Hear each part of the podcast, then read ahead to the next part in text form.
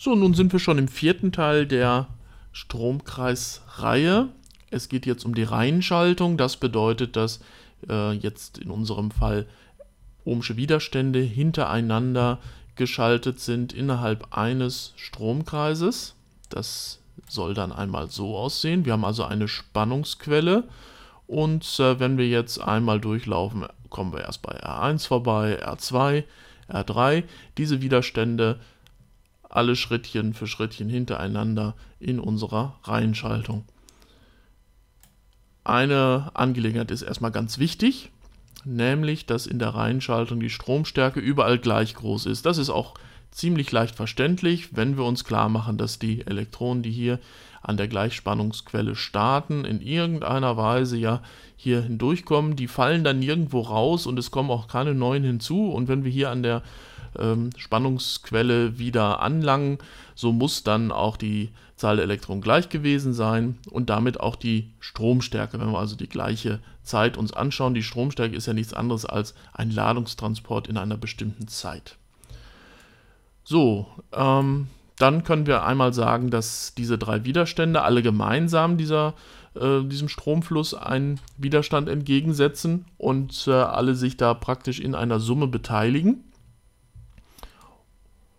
Und äh, was wir gerade gesagt haben, nämlich, dass die Stromstärke überall gleich ist, bedeutet auch, dass durch jedes einzelne Bauteil die gleiche Stromstärke fließen muss.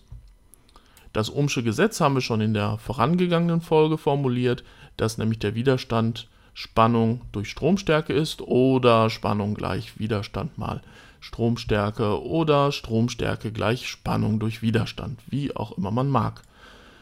So, wenn wir jetzt einmal einsetzen, für die Widerstände, das Ohmsche Gesetz. So wissen wir, dass R ja U durch I ist. Das steht hier in der dritten Zeile. Das können wir hier also ersetzen. Und äh, R1 ist dann entsprechend das gleiche mit dem Index mit der kleinen Zahl 1 und hier 2 und da die 3. Dann äh, haben wir diese Summe jetzt so eingesetzt. Und wozu tue ich das? Der Zweck ist folgender, dass ich nämlich mir klar mache, wie sich dann die Werte zueinander verhalten, wenn ich jetzt auch noch berücksichtige, dass die Stromstärken ja überall gleich groß sind. Ich kann also I1, I2 und I3 dann eigentlich durch I ersetzen und äh, habe hier unten überall die gleichen Werte. Und wenn ich jetzt mit den Stromstärken mal nehme, stelle ich fest, dass eigentlich nur noch die Summe der Spannung übrig bleibt. In der Reihenschaltung habe ich also auch das große Glück, es einfach ausrechnen zu können, ähm, mit der Spannung als